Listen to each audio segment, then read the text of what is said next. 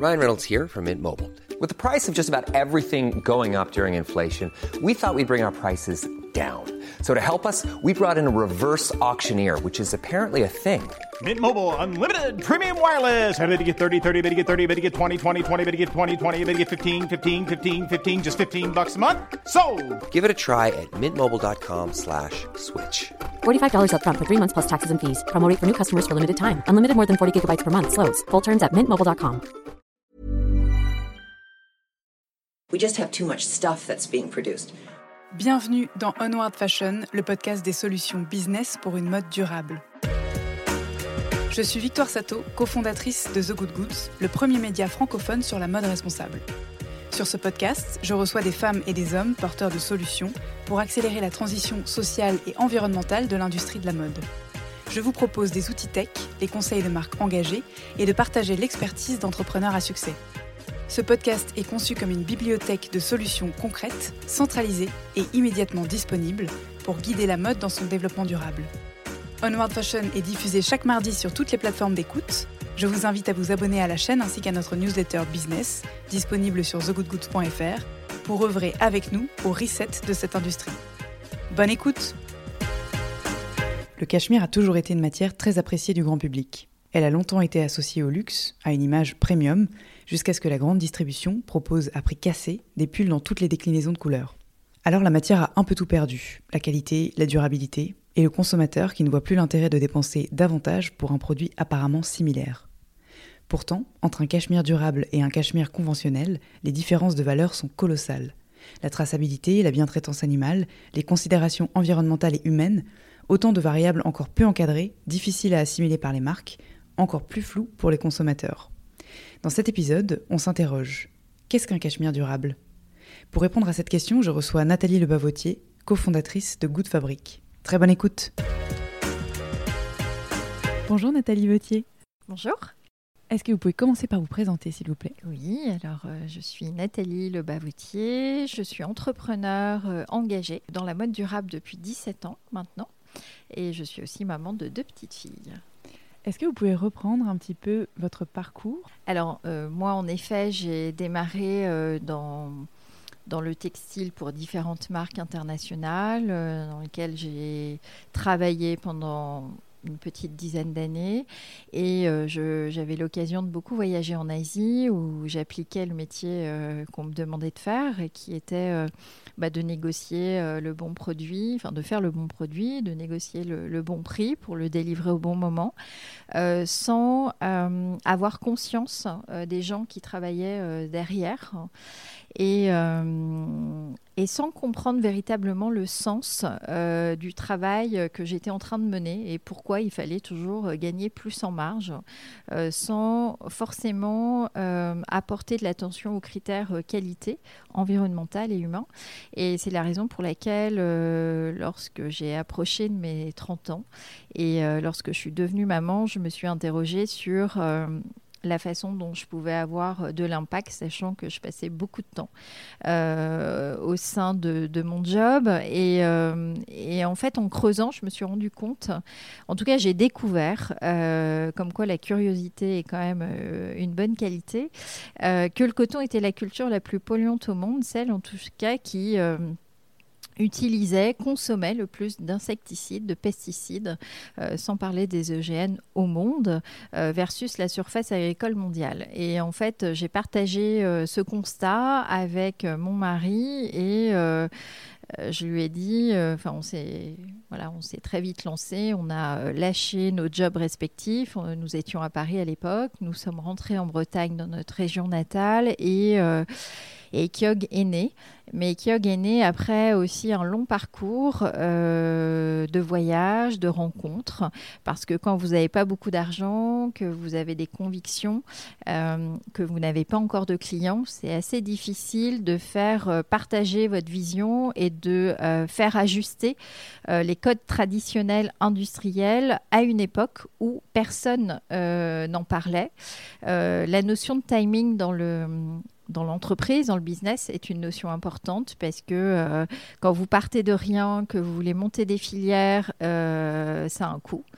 Euh, et que si le marché n'est pas prêt à recevoir ces produits.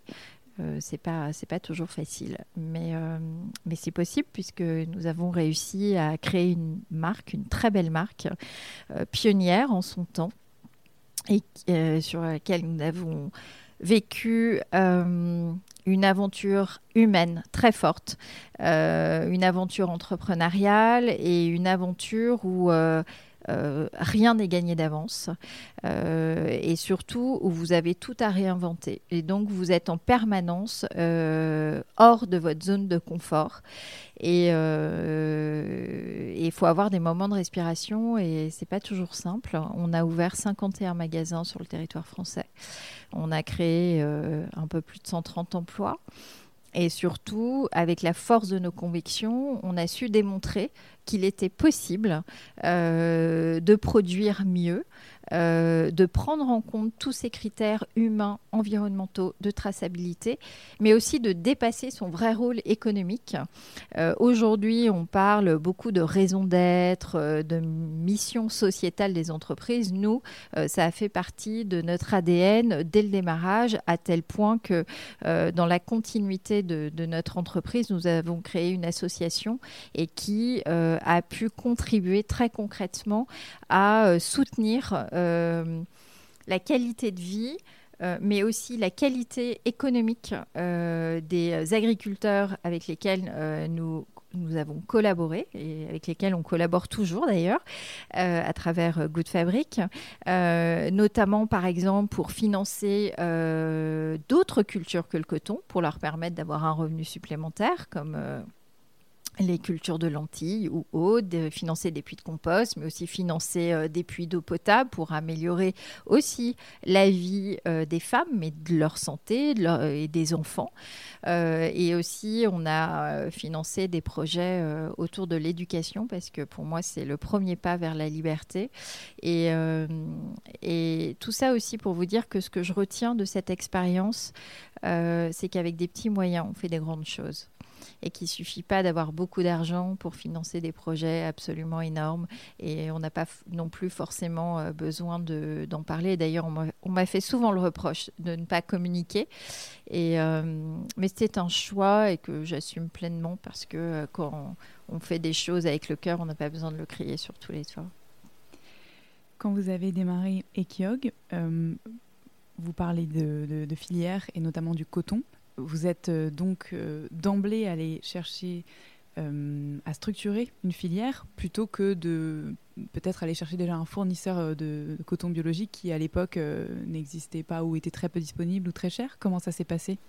Bah, En fait, notre premier partenaire qui a accepté de nous suivre euh, alors que nous n'avions pas de clients et qu'on avait très très peu de sous, ça me permet aussi de, faire passer ce message. quand on veut entreprendre, il faut être un peu dingue. Et plus on est jeune, plus on est dingue, je crois. Et, et qu'il faut se lancer. il ne faut pas connaître tous les obstacles auxquels on va être confronté parce que ça peut être dissuasif. Euh, mais ce partenaire, en fait, quand vous n'avez pas beaucoup d'argent et que vous faites de belles rencontres, euh, ce qui est salvateur, c'est euh, d'avoir des, des, bonnes idées et, et là, on a partagé nos, savoirs, c'est-à-dire que nous, on l'a accompagné pour qu'il puisse euh, progresser sur la fabrication de produits un peu plus désirables, puisque lui, à l'époque, ne fabriquait que pour Greenpeace. C'était à quel endroit C'était en Inde. Et, euh, et, lui démarrait euh, justement sa filière de coton bio et, nous, et donc on a, on a pu bénéficier de son input. On a démarré, il y avait 15 agriculteurs, donc c'est mais absolument rien. En plus, c'était des agriculteurs marginalisés. Enfin, voilà. Donc, il y avait vraiment tout à construire. Euh, et le faire en partenariat aussi avec quelqu'un euh, du territoire euh, qui s'est déjà frotté à certaines difficultés, même au niveau du gouvernement. voilà, et donc on a co-construit ensemble et en ce sens, c'est aussi des partages d'expériences et ça, c'est top. Et on travaille toujours avec lui aujourd'hui. Et euh, la dernière fois que nous sommes allés sur euh, les coopératives avec lesquelles on, travaille, euh, à l'époque où tous nos voyages, hein, même encore il y a cinq ans, il n'y avait pas d'électricité, vous êtes, on est à la bougie, enfin vous dormez par terre, les enfants n'allaient pas tous à l'école. Aujourd'hui, voilà, les enfants vont à l'école. mes discussions aujourd'hui, c'est plutôt avec les papas pour dire ne mariez pas vos filles, puisqu'il y a toute une culture en Inde autour de ça. Donc, euh, voilà, c'est de toute façon, pour moi, tout part de la volonté. Une fois que vous avez la volonté, euh, il suffit pas d'être penseur. Hein. Euh, il suffit, enfin, il faut agir et se mettre en mouvement, c'est se confronter à la réalité du terrain. Et, c'est pour ça que pour moi, euh, j'apporte beaucoup d'importance à ceux qui font et pas à ceux qui pensent ou qui critiquent. Euh, ceux qui font, c'est ceux qui, qui ont une légitimité, qui ont un courage euh, et qui donnent beaucoup. Et, ça, je trouve que le retour d'expérience, c'est absolument euh, essentiel pour pouvoir aussi partager et, et en faire bénéficier le plus grand nombre. Au fur et à mesure donc de, l'aventure, je, reprends sur l'histoire de, d'Ekyog, mais finalement je comprends que c'est la continuité, que Good Fabric en est la continuité, on va l'expliquer plus tard. Euh, donc vous avez, euh, j'imagine, enrichi votre euh, bibliothèque de matières disponibles pour créer des vêtements. C'était quoi le, le, parti pris? C'était des matières naturelles, des matières certifiées? Alors, d'ailleurs, tout à l'heure, j'ai pas bien rebondi sur votre propos, mais en fait, pour moi, si on veut vraiment avoir un impact, il ne faut pas euh, uniquement échanger avec le fournisseur ou le confectionneur qu'on appelle de rang 1, donc c'est-à-dire le, dernier maillon de la chaîne, qui aujourd'hui est le fonctionnement dit normal encore aujourd'hui. Mais il faut parler avec les coopératives, les cultivateurs, les éleveurs de matières premières, vraiment pour euh, comprendre euh, tout le scope de cette culture et d'avoir un impact et de pouvoir agir très concrètement. Mais en effet, euh, quand on a démarré, euh, voilà, les, pros du textile vont comprendre ce que je veux dire, mais il n'y avait qu'un jersey 180 grammes qui existait. Euh, et à l'époque, les certifications bio n'existaient pas vraiment encore. donc, il faut se méfier des matières dites naturelles. Euh, le coton est une matière naturelle, pour autant c'est la plus euh, polluante au monde aujourd'hui. Euh, par contre, eh bien, on s'est mis dans une démarche de progrès, donc on a on a vraiment tout exploré. Donc tout ce qui a été maille, coupé, cousu a été beaucoup plus facile à mettre en place. Il y a des matières qu'on a étudiées sur leur impact environnemental qu'on a décidé de ne pas utiliser, comme le bambou par exemple ou le soja. Parce que les processus de transformation, sont extrêmement polluantes et aujourd'hui, euh, il y a heureusement d'autres solutions qui sont apportées à travers euh, même des, euh, des organismes tels Lensing qui apportent une vraie fiabilité sur le cycle fermé des utilisations de produits chimiques. mais évidemment, une matière euh, doit être analysée sur son impact environnemental, mais aussi humain. Euh, parce que euh, l'OMS dénombre 200 000 personnes intoxiquées dans le monde juste avec cette culture du coton, parce qu'elles ont un contact direct avec les pesticides. Mais c'est la même chose sur notre agriculture en France. voilà, il y a eu beaucoup de, débats à ce sujet, et notamment Monsanto avec ce lobbying autour des, des OGM, etc. Donc, euh, c'est des sujets éminemment politiques, euh, éminemment complexes, euh, mais qui peuvent se dénouer uniquement si vous êtes sur le terrain et que vous avez cette capacité à créer un dialogue avec les personnes concernées et éviter les intermédiaires. discuter directement avec un fermier c'est très riche d'enseignements euh, parce que je ne suis pas dans l'agriculture, je ne connaissais pas ces métiers et s'intéresser à leur métier, c'est aussi leur apporter euh, de l'intérêt, de la valeur. Et donc on a développé euh, toutes ces matières et au-delà de la matière, après on est passé sur le vêtement dans sa globalité. Et, et là, je me permets d'apporter un éclairage pour dire il faut se méfier entre une matière certifiée et un produit fini certifié, ce qui n'est pas la même démarche, qui n'est pas la même chose. Et également, on en reparlera peut-être sur un cahier des charges référentiel et un organisme certificateur. Ce n'est pas la même chose, ils n'ont pas le même rôle. Et euh, l'organisme certificateur euh, a un rôle clé dans le sérieux qu'il apporte à certifier une usine ou une coopérative. Je pense qu'on peut expliquer ce que fait Good Fabric aujourd'hui, Oui. qui existe depuis combien d'années? Depuis 4 ans. Depuis 4 ans. Donc à la suite des Kyog, euh, vous avez cofondé avec votre mari Mm. Good Fabric, qui est une entité euh, multitête, d'après ce que j'ai compris, et qui est à la fois qui est au service des marques. Oui. Pour l'éco-conception, mais également pour euh, l'état des lieux RSE de leurs pratiques. Euh, comment est-ce que ça fonctionne? Est-ce que vous pouvez nous faire un petit tour d'horizon des différents services apportés? Alors, Good Fabric, on va dire, euh, on est des, penseurs, mais aussi des faiseurs. Euh, on s'est dit, après Ekiog, avec mon mari, on a vécu une période assez douloureuse et on s'est dit, on ne peut pas mettre euh, 12 ans d'expérience, de terrain, euh, de connaissances de côté. Euh, nous, quand on a démarré en 2003-2004, euh, le développement durable, comme on l'appelait à l'époque, n'était pas d'actualité, euh, n'était pas d'un intérêt majeur pour les entreprises. Aujourd'hui, on est dans le bon moment, euh, puisque euh, on sent que, en tout cas, le monde du textile, en général, est en pleine mutation, que le marché évolue. Euh, que les modes de consommation changent, euh, qu'on peut même dire que la décroissance est engagée et que euh, il y a des marchés euh, nouveaux qui émergent, comme le marché de la seconde main. Et en fait, Good Fabric est vraiment l'essence même de notre expérience.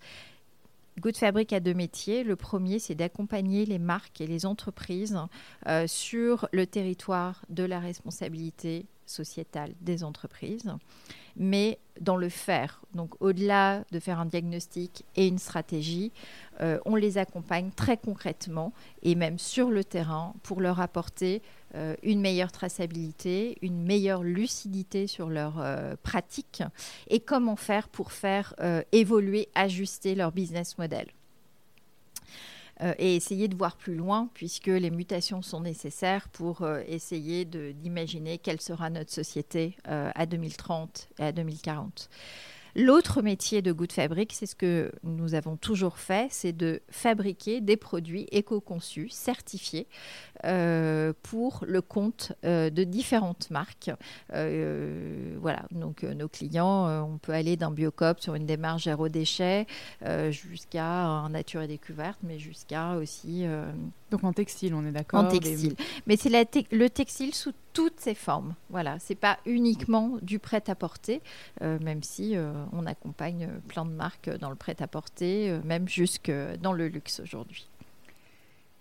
Comment est-ce qu'on fait si euh, un gros groupe de fast fashion, par exemple, vient vous voir avec euh, l'intention de euh, changer un petit peu ses pratiques pour convaincre en interne Vous parlez de, donc de- d'exposition peut-être du diagnostic de l'entreprise et ensuite de donner des pistes à la fois sur le modèle économique, mais aussi, j'imagine, des- proposer de, de nouvelles valeurs humaines et environnementales. Comment on sensibilise?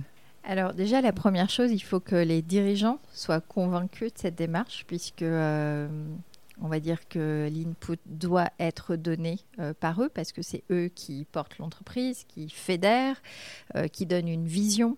Euh, la RSE est un chemin long, ce n'est pas un temps court, donc il faut être absolument convaincu que euh, des problèmes de court terme ne prennent pas le dessus sur du long terme.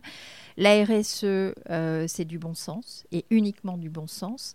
Néanmoins, la RSE, c'est faire des choix. Et faire des choix, c'est aussi avoir cette capacité à renoncer. Et là, ça se durcit. Euh, nous accompagnons des entreprises. Alors, si une grande entreprise du fast fashion souhaite s'engager, et globalement, il y en a beaucoup aujourd'hui qui souhaitent s'engager pour des bonnes ou des moins bonnes raisons. Euh, pour autant, euh, c'est quelque chose qui doit s'infuser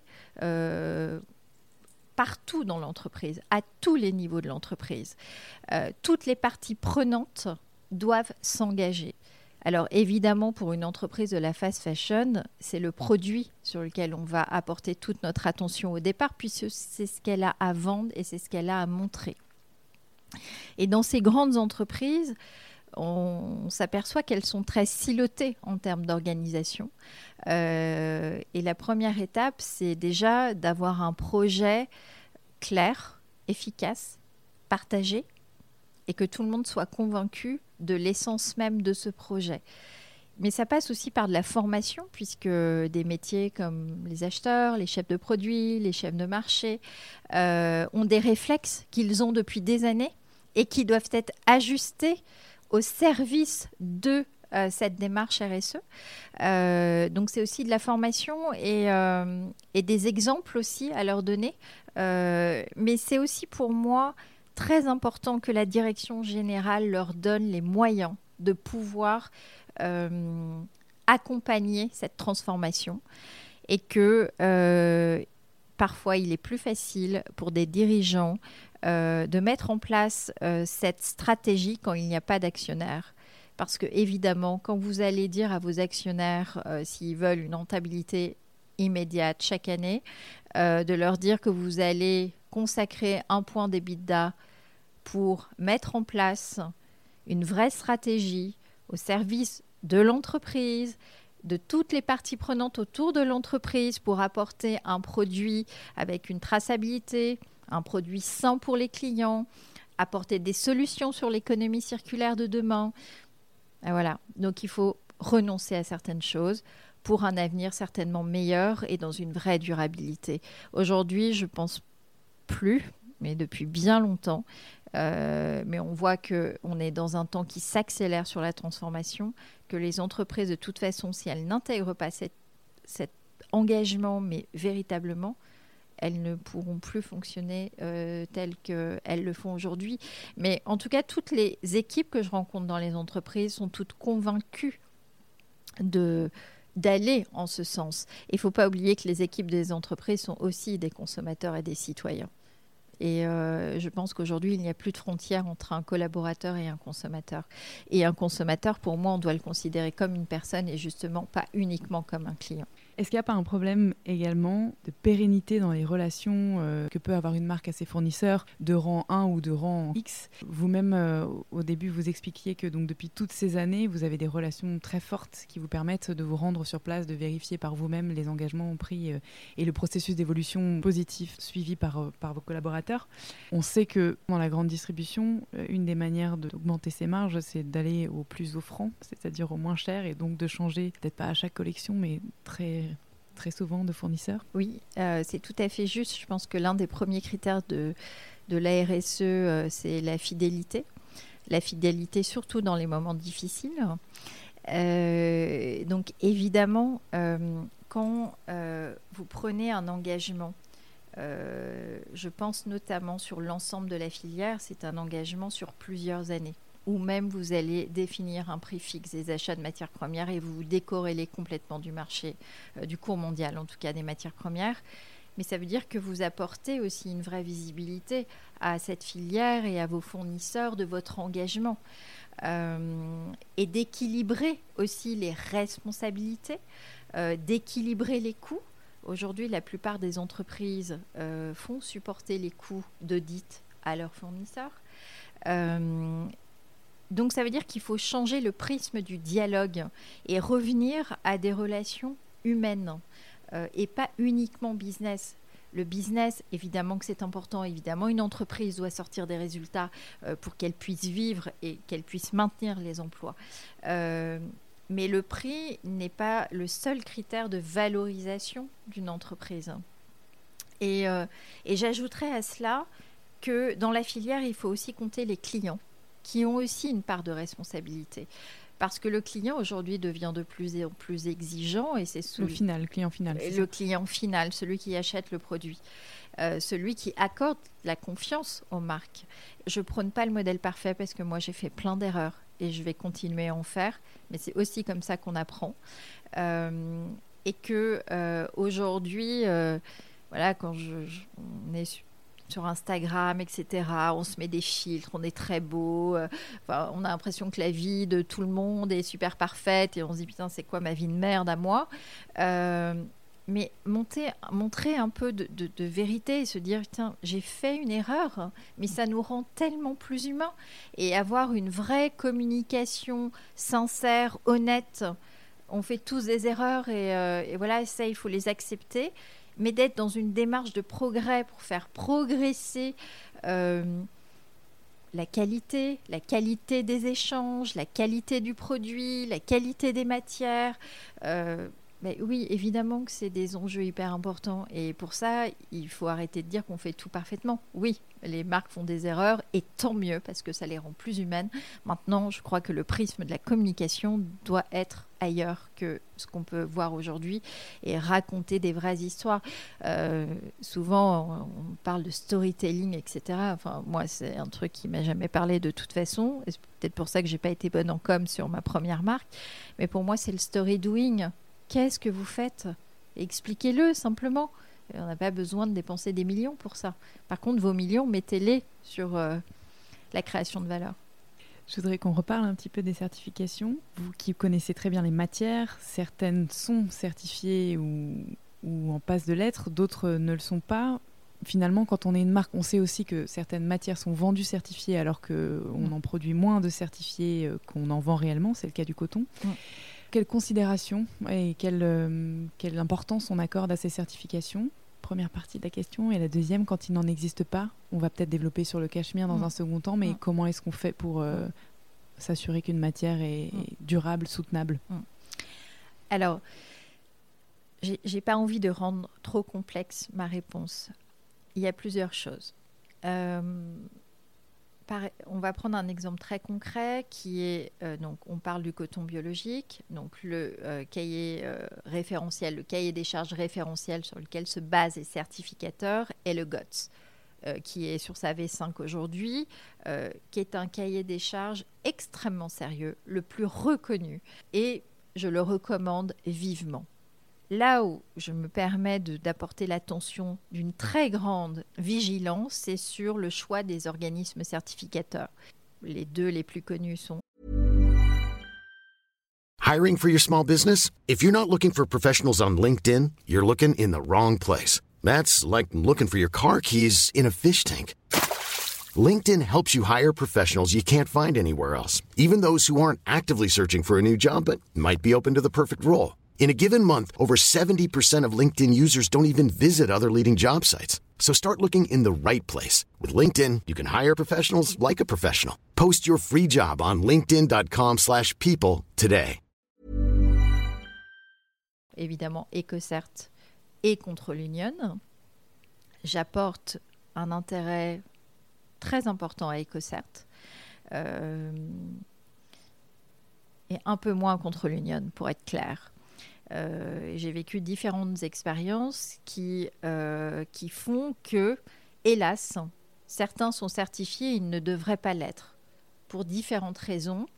Euh, et c'est encore la raison pour laquelle, moi, je dis aux marques et aux entreprises, avoir une certification, c'est bien, mais ce n'est pas suffisant. Hélas. parce que finalement, la responsabilité incombe aux metteurs sur le marché. Et on doit absolument savoir dans quelles conditions euh, la filière a été certifiée. Et je trouve que l'opportunité, elle est, elle est intéressante parce que ça pousse les marques à aller sur le terrain et à, comprendre les processus aussi. Il y a aussi euh, tout ce qui est euh, les modes d'agriculture en conversion. Et ça aussi, c'est intéressant d'accompagner des cotonculteurs qui ne sont pas encore certifiés, mais qui vont l'être, et de les soutenir en ce sens. Ils vont être certifiés au bout de trois ans, mais je trouve que euh, ça mérite d'être souligné. Et parfois, je sens que oui, mais c'est pas certifié, alors on ne veut pas y aller. Oui, mais vous contribuez à faire grandir la filière, puisque comme vous l'avez dit, aujourd'hui, il y a plus de coton bio vendu sur le marché qu'il n'en est cultivé réellement. Donc il y a un problème. C'est parce que quand un mouvement devient tendance, tout le monde s'engouffre dedans sans se poser les bonnes questions. À la limite, il euh, vaut mieux pas y aller. Hein, euh. donc, euh, donc voilà. Donc vraiment une grande attention aux organismes certificateurs, mais c'est la même chose pour les audits sociaux. Euh, J'aime pas le mot audit puisque Good Fabric euh, fait des diagnostics et- et est plutôt dans une démarche d'investigation pour essayer de, de- même d'enquêter, de, de mieux comprendre comment ça se passe, de confronter euh, la documentation avec la parole de toutes les parties prenantes, d'aller interviewer tous les ouvriers euh, et surtout de ne pas être dans un audit sanction. Voilà, parfois j'ai vu des usines qui étaient très justes, mais il y avait une telle volonté du management à vouloir progresser qu'il faut leur laisser cette chance et de les accompagner parce qu'il y a aussi une question de moyens. Les certifications ont un coût pour les entreprises et quand elles sont supportées uniquement par les entreprises, enfin par les producteurs et que euh, les, les marques ne les soutiennent pas en ce sens, évidemment qu'il y a des questions économiques qui parfois euh, vont faire prendre des raccourcis. Donc voilà, c'est encore une fois, il faut instaurer le dialogue, il faut se mettre en mouvement et ne pas attendre une situation parfaite immédiate. Et encore, je vous dis ça, moi en 2004, euh, rien n'existait. Aujourd'hui, euh, il existe beaucoup, beaucoup de choses. Je vais vous donner un autre exemple où j'ai audité une filière euh, sur le polyester recyclé. Et en fait, euh, ce qui est intéressant, c'est de se- de d'essayer de trouver la source de la matière première. Et en fait, c'était une usine de bouteilles plastiques toute neuve qui s'était montée uniquement euh, pour avoir son certificat de recyclage. Donc, si vous n'êtes pas sur place, si vous n'allez pas auditer, si vous allez, vous n'êtes pas curieux, bah, vous ne le savez pas. Mais c'est une aberration totale. Donc, euh, voilà, il faut... euh, en fait, la curiosité, c'est une très grande qualité parce qu'aujourd'hui, on est à un clic de beaucoup d'informations. Euh, et qu'on a envie d'avoir une info, on peut l'avoir. Alors évidemment, pour les marques, c'est certains budgets de déplacement ou de, mais il, il faut le faire. Il faut le faire et je pense qu'il faut peut-être moins produire, mais produire mieux, expliquer aux consommateurs là où vous voulez mettre de la valeur d'usage dans le produit. Euh, nous, citoyens, on n'est pas idiots, on peut comprendre les choses. Et je comprends aussi que, hélas, il y a beaucoup euh, de, gens qui n'ont pas forcément les moyens d'acheter un produit bio, euh, peut-être un peu plus cher. Mais ça aussi, euh, il faut, euh, en tout cas sur le coton bio, à l'achat, sur un produit fini, on est à peu près à plus 5%. Mais je pense que c'est tout à fait absorbable sur du long terme par les entreprises pour le faire supporter le moins possible aux clients. Évidemment, sur d'autres matières animales, typiquement, le coût est beaucoup plus important, mais parce que aussi on est aux prémices euh, d'une chaîne de valeur. Et la, la fréquence de ces contrôles, est-ce que c'est euh, parce que je sais que Good Fabric se déplace, je crois que c'est annuellement Oui, euh, bah, auprès de plus, ses ouais. fournisseurs pour vérifier, euh, réaliser des, des échantillons de terre, de balles de coton. Exactement. Mais là aussi, quand vous voulez vraiment être sûr que votre champ ne soit pas contaminé en OGM ou n'a pas reçu des pesticides, il faut faire des prélèvements sur les terres, mais aussi faire des tests sur la balle de coton et puis ensuite euh, sur euh, produits finis, mais enfin sur le tissu, pardon. Euh, tout ça, évidemment, ce sont des coûts, mais ils sont nécessaires à la fiabilité de, la filière. Et plus vous montrez de l'intérêt à la filière, et moins elle va essayer de vous entourlouper à un moment ou un autre. Et elle sait que quand vous faites les choses sincèrement, elle sait que par ailleurs vous allez l'aider sur des choses. Donc, euh, voilà. Et par exemple, tous les fermiers en- en- conversion, euh, toutes les premières graines sont financées par les coopératives pour les accompagner. Donc il y a plein. Finalement, c'est que du bon sens, mais il n'y a que des solutions quand on a la volonté de trouver ces solutions. Et alors, est-ce qu'on peut parler donc du cachemire que vous Oui. connaissez très bien et qui est une matière qui aujourd'hui n'est pas encore euh, certifiable. Euh, Vous, vous avez structuré toute une filière en Mongolie extérieure. Est-ce que vous pouvez nous parler déjà de- des différences de production d'un cachemire conventionnel et, d'un cachemire euh, durable? Oui, alors euh, le cachemire est une matière animale euh, très intéressante parce qu'elle est luxueuse, parce qu'elle est belle, parce qu'elle donne envie, parce qu'elle est douce. Mais elle a aussi été très abîmée par différentes marques où aujourd'hui on trouve un cachemire. À 69 euros, 89 euros, jusqu'à euh, des prix euh, bien plus élevés. Donc, euh, je me mets à la place du consommateur qui ne sait plus très bien où est la valorisation du savoir-faire. Et puis, une question fondamentale aujourd'hui, c'est le bien-être animal. Et encore une fois, euh, on s'est appuyé sur les travaux et sur euh, l'ensemble de l'action de l'ONG AVSF en Mongolie extérieure, donc qui est vraiment la, la vraie Mongolie, pas celle qui est sous la République chinoise. Euh, et euh, on est allé à la rencontre de ces éleveurs nomades, puisque euh, les éleveurs en Mongolie sont des éleveurs nomades. Vous avez des semi-nomades dans d'autres endroits du monde et des sédentaires aussi dans d'autres endroits du monde. Et là, euh, pour bah, connaître leur mode de vie, leur rapport à l'animal, les techniques, puisqu'on dit aujourd'hui que la tonte ou le peignage fait très très mal aux animaux. Alors, ce que j'ai pu observer, c'est qu'il n'y a pas de bonne ou mauvaise pratique, euh, que la tonte peut être tout aussi euh, agressive que du peignage. Tout va dépendre de l'homme avec un grand H qui le fait en fait sur l'animal. Et ça, c'est hyper important qu'il y ait des formations, qu'il y ait des permis accrédités. Et voilà, donc sur ces éleveurs nomades en Mongolie, ils aiment leurs animaux. Enfin, je veux dire, c'est c'est leur raison de vivre, c'est leur raison d'être. Euh, on est allé jusqu'à 3800 mètres, euh, vivre euh, quelques jours avec des familles, et il faut... Enfin, l'hiver, il fait moins 40. Ils sont quand même dans des situations géographiques et humaines qui sont quand même difficiles, mais eux, ils sont très heureux de ça. je dis, mais comment vous faites? Et, et ils me parlaient beaucoup de solidarité.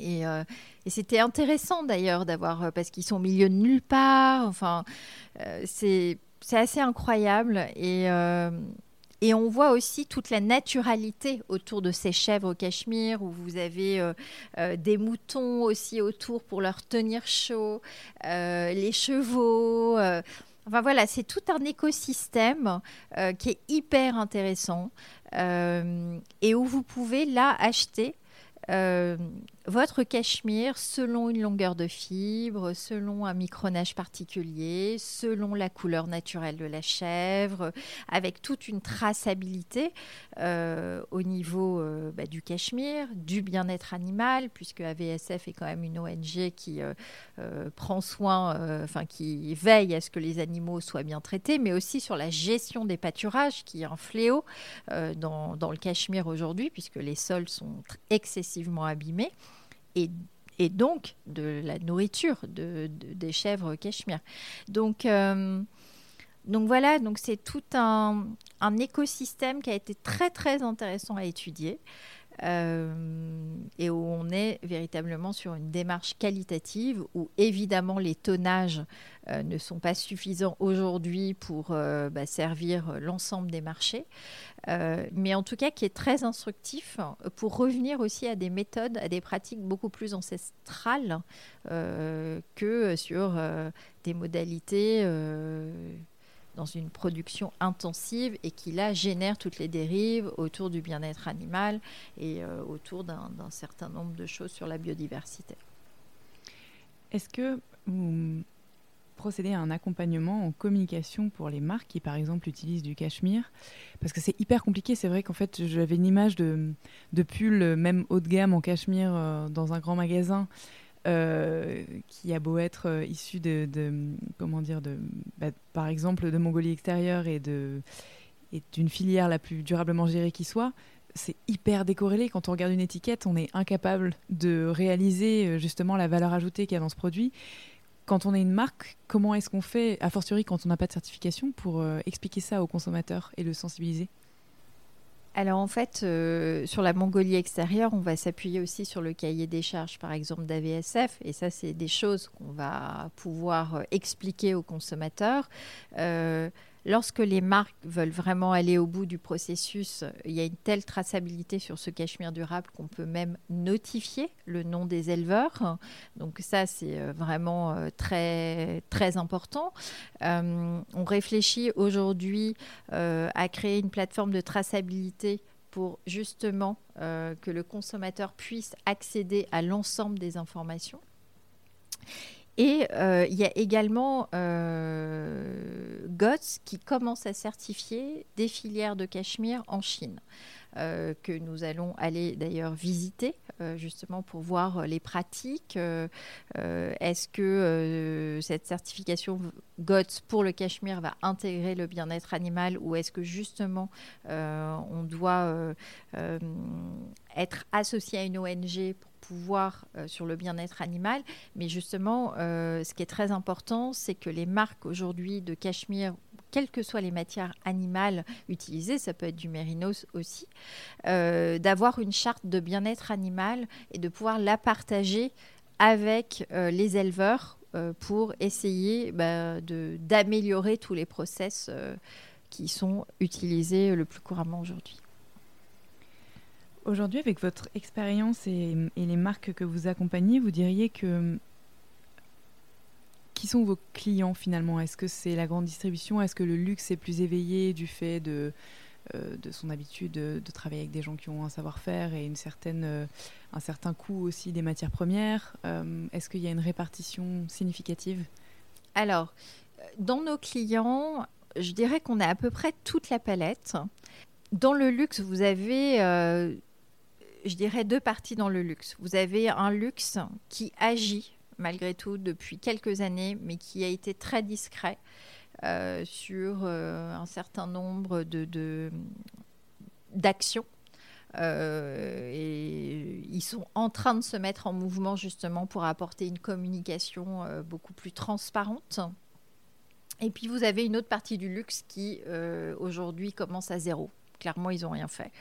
mais ils commencent à l'intégrer dans leur, dans leur business model, je dirais. Mais vraiment, on est aux prémices. Vraiment, on est au début. Après, on a aussi d'autres clients qui sont déjà très, très engagés et qui euh, ne sont pas forcément dans le textile et qui euh, développent malgré tout, qui utilisent du textile et qui font appel à Goût de Fabrique pour euh, justement être tout à fait alignés déjà avec leur, leur raison d'être. Je pense à des Biocop par exemple ou des Nature et Découvertes où ils ont fait depuis des années la démonstration de leur alignement entre ce qu'ils disent et ce qu'ils font. Et ça, c'est assez rare. et je le souligne parce que pour travailler vraiment en collaboration avec eux, c'est assez. Euh, ça fait plaisir en tout cas, vraiment. Et c'est aussi très challengeant parce qu'ils vous font progresser puisqu'ils ont une exigence à un niveau qui aujourd'hui que je ne retrouve pas sur euh, d'autres clients. Euh, et puis j'ajouterais que vous avez des marques qui, de par leur nom, vous inspirent une vraie confiance parce qu'ils ont une, force de frappe, on va dire, euh, artistique très forte, mais qui ne sont pas vraiment engagés, voire pas du tout, ils démarrent, alors qu'on va pouvoir critiquer des grandes enseignes euh, qui ont quand même des process aujourd'hui en place et qui ne le disent pas forcément. Euh, donc c'est toujours très intéressant de rentrer dans, le, dans le cœur de leurs organisations euh, et, voilà, et après, ce sont aussi des choix entre ceux qui veulent dire ce qu'ils font et d'autres qui préfèrent agir et parler beaucoup plus tard. Donc euh, voilà. Mais encore une fois, euh, ce qui est par contre un dénominateur commun de tout le monde, c'est le dirigeant. Voilà. Si le dirigeant a décidé d'intégrer la RSE véritablement dans son business model et d'agir à 5 à 10 ans, je peux vous dire que les lignes, ça bouge très très vite. Sinon, ça ne bouge pas. Mais c'est assez banal ce que je dis. Bah, oui, mais disons que non, je pense que c'est des, des, portes qui méritent d'être enfoncées. Euh, et puis, je trouve que c'est assez euh, déculpabilisant aussi. Ça, mm. il y a une, simplicité de l'approche qui montre que finalement, c'est pas si inaccessible et non, mais pas du tout. Et puis, je crois aussi que il faut se donner le droit à l'erreur. Hein. Essayons, mettons-nous en mouvement, euh, confrontons-nous à la réalité, avançons, sortons de notre zone de confort, soyons inspirants et il va forcément ressortir quelque chose de, positif, de différent, d'innovant. Euh, et, pour moi, ça, ça fait toute la différence que de rester dans une bureaucratie, de reporting, de, de, marge à tout prix, à n'importe quel prix. Enfin, non, quoi. Enfin, pour moi, c'est un peu révolu ce temps-là, mais, euh, mais ça existe encore, puisque je le vis encore. Mais, euh, mais, mais voilà, donc et aussi, je crois que les nouvelles générations vont fortement nous bousculer dans nos, dans nos schémas, dans nos réflexes. voilà. Donc. Est-ce que vous challengez les marques sur leur volume de production et est-ce qu'elles reçoivent ce discours? Alors oui, elles le reçoivent et je vous dirais que j'ai on n'a pas vraiment besoin de les challenger parce qu'elles se challengent elles-mêmes là-dessus, euh, parce que euh, bah parce que c'est leur métier premier de bien acheter. Ça fait partie de la santé économique d'une entreprise et que euh, la réalité des chiffres aujourd'hui montre qu'il faut moins produire parce que, hélas, la consommation aussi change. donc, elles se challenge toutes seules, en tout cas, sur produire moins. Oui, c'est ils n'ont pas besoin de nous pour ça. Et en ce qui concerne euh, les matières recyclées, il y a quel niveau d'éveil? Alors, je dirais que le niveau d'éveil sur les matières recyclées est assez élevé. Euh, pour une raison assez simple qui euh, consiste à dire bah, moi je vais m'engager donc je vais utiliser des matières recyclées. Voilà. bon, c'est bien, c'est un premier pas. Euh, mais en tout cas, moi, je fais partie de ceux qui pensent que euh, il n'y a pas aujourd'hui de traçabilité euh, ou de certification sur le second cycle de vie d'un vrai produit bio recyclé. Et qu'aujourd'hui, les entreprises utilisent des matières recyclées pour se donner bonne conscience sur leur engagement RSE. Et en fait, si vous recyclez des, matières ou des produits qui sont par définition toxiques à la base, vous ne faites que relancer le processus. Et ça, pour moi, euh, délivrer un produit sain pour l'homme, c'est quand même d'une importance majeure, euh, qui est au même niveau notamment de son impact environnemental, mais aussi social. Euh, donc il faut faire très attention, je trouve, aux solutions toutes trouvées, trop faciles à utiliser. Il faut encore une fois se dire euh, quelle est la source de matière première recyclée. Euh, est-elle saine? Comment je défibre? Comment je refais un fil? Euh, Et puis surtout, l'avenir pour moi, c'est, en tout cas, les enjeux sur les prochaines décennies, c'est la circularité. Et euh, parce qu'il va y avoir une, raréfaction des matières. Des matières premières et aussi parce que euh, on doit euh, engager les clients finaux dans leur action à avoir un impact sur l'environnement, puisqu'on sait que 50% de l'impact environnemental d'un produit textile est lié à son usage, donc après son achat.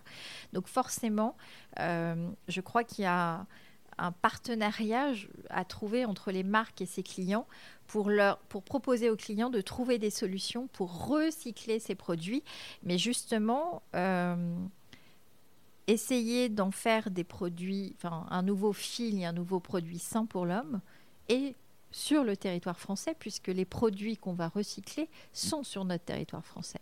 Donc je crois qu'il y a toute une filière à à réorganiser, puisqu'aujourd'hui, il y a déjà beaucoup d'initiatives euh, qui ont été amorcées.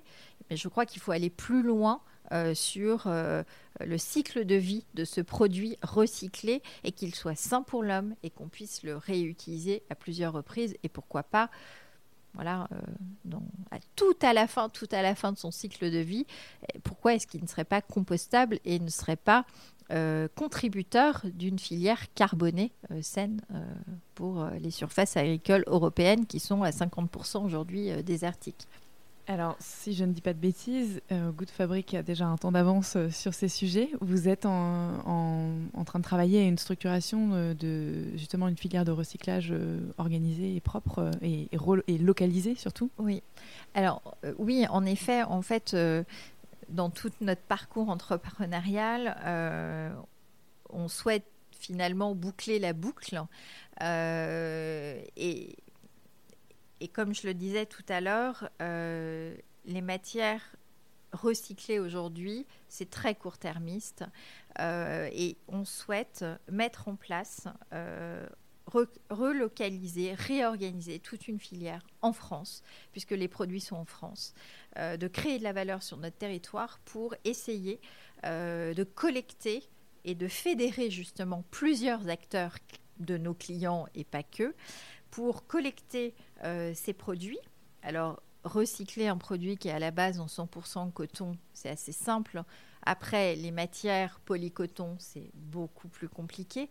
Mais essayer de en refaire un fil qui soit sain, qui soit propre et qui soit certifié. Donc, euh, on, échange avec différents acteurs, même avec l'ADEME, euh, pour essayer de voir comment, et ça va être un travail de longue haleine, hein, ça va être de la recherche, de la développement, du développement, de l'analyse labo, euh, de l'analyse cycle de vie, intégrer peut-être l'affichage environnemental aujourd'hui euh, euh, en test hein, dans le textile, pour, sur les trois prochaines années, essayer de délivrer un nouveau produit textile qui soit recyclé, mais tracé et certifié. Donc c'est un, un big job. Euh, mais on sent qu'aujourd'hui, il y a beaucoup d'acteurs en France qui veulent vraiment s'engager, les lignes bougent, il y a plein d'entrepreneurs qui ont plein d'idées et, euh, qui se mettent en mouvement. Et, euh, voilà, et Refabrique va, je pense, faire partie de, cela demain. En tout cas, je le souhaite. Et les, les quelques matières peut-être végétales encore peu connues que vous travaillez déjà et qui vont prendre un peu plus de place sur le marché Qu'est-ce que c'est par exemple euh, Alors, des matières végétales. Alors, euh, l'autre jour, j'ai changé avec euh, Pinatex. donc, ça, je pense que ça peut être une matière vraiment très intéressante. Et, et avec à la, tête de cette entreprise une femme assez incroyable qui est partie de rien, enfin voilà, qui a monté des filières, qui a une histoire incroyable. Et vraiment, en fait, ça donne envie d'aller plus loin euh, avec elle et de, voir comment on peut explorer cette matière. Euh, qu'est-ce qu'il y a d'autre? Alors, euh, on commence à travailler beaucoup aussi, à s'intéresser, on va dire, au cuir et au cuir végétal. c'est, je pense, aujourd'hui l'une des parties les plus sombres de l'industrie textile. C'est très compliqué, c'est très opaque encore, mais euh, il y a plein de bonnes choses qui sont en train d'émerger. Euh, et ça, je trouve ça intéressant à la fois euh, bah, pour notre industrie, mais aussi à l'égard du bien-être animal. Et, quand j'écoute des experts, et je ne suis pas arrivée à la, à la fin de, de mon analyse et de mon parti pris là-dessus, mais est-ce que finalement, euh, le tannage végétal est mieux qu'un tannage. Bon, voilà, moi je suis plutôt contre l'utilisation du chrome, etc. Mais il y a beaucoup d'analyses en ce moment qui sont en train de sortir. Et euh, c'est un sujet qui euh, va émerger et va prendre beaucoup d'importance, je pense, aussi dans les années qui viennent. Et hum, les fibres telles que le lotus, l'ortie, etc. Alors, ce sont des matières qui émergent, qui sont intéressantes, mais qui sont à un niveau artisanal et pas industriel. Donc, euh, ce qui, euh, pour certaines marques, est aussi une difficulté, puisqu'il euh, il faut un certain volume, entre guillemets, pour les, les utiliser. mais voilà, il y a des choses intéressantes comme le lait avec la caséine. On ne les utilise pas aujourd'hui, assez peu mais euh, elle mérite d'être étudiée et d'être euh, exploitée, bien sûr. Est-ce que vous avez une petite citation à ajouter à ma collection perso? Eh bien, écoutez, depuis que j'ai, je, travaille, j'essaie de contribuer à mon humble niveau euh, dans la mode durable depuis 17 ans dans mon bureau, est écrit une citation de Mark Twain qui dit Ils ne savaient pas que c'était impossible, alors ils l'ont fait. Voilà. Et ça, ça me colle à la peau et ça me va plutôt bien. Oui, c'est un bon résumé effectivement de ces 17 dernières années. Merci beaucoup Nathalie. Merci. Merci pour votre écoute. Si vous êtes encore là, c'est peut-être que vous avez apprécié cet épisode. La meilleure façon de nous le faire savoir, c'est de partager ce podcast sur vos réseaux, par email ou de bouche à oreille, de laisser sur iTunes un commentaire 5 étoiles et de vous abonner à la chaîne sur la plateforme d'écoute de votre choix.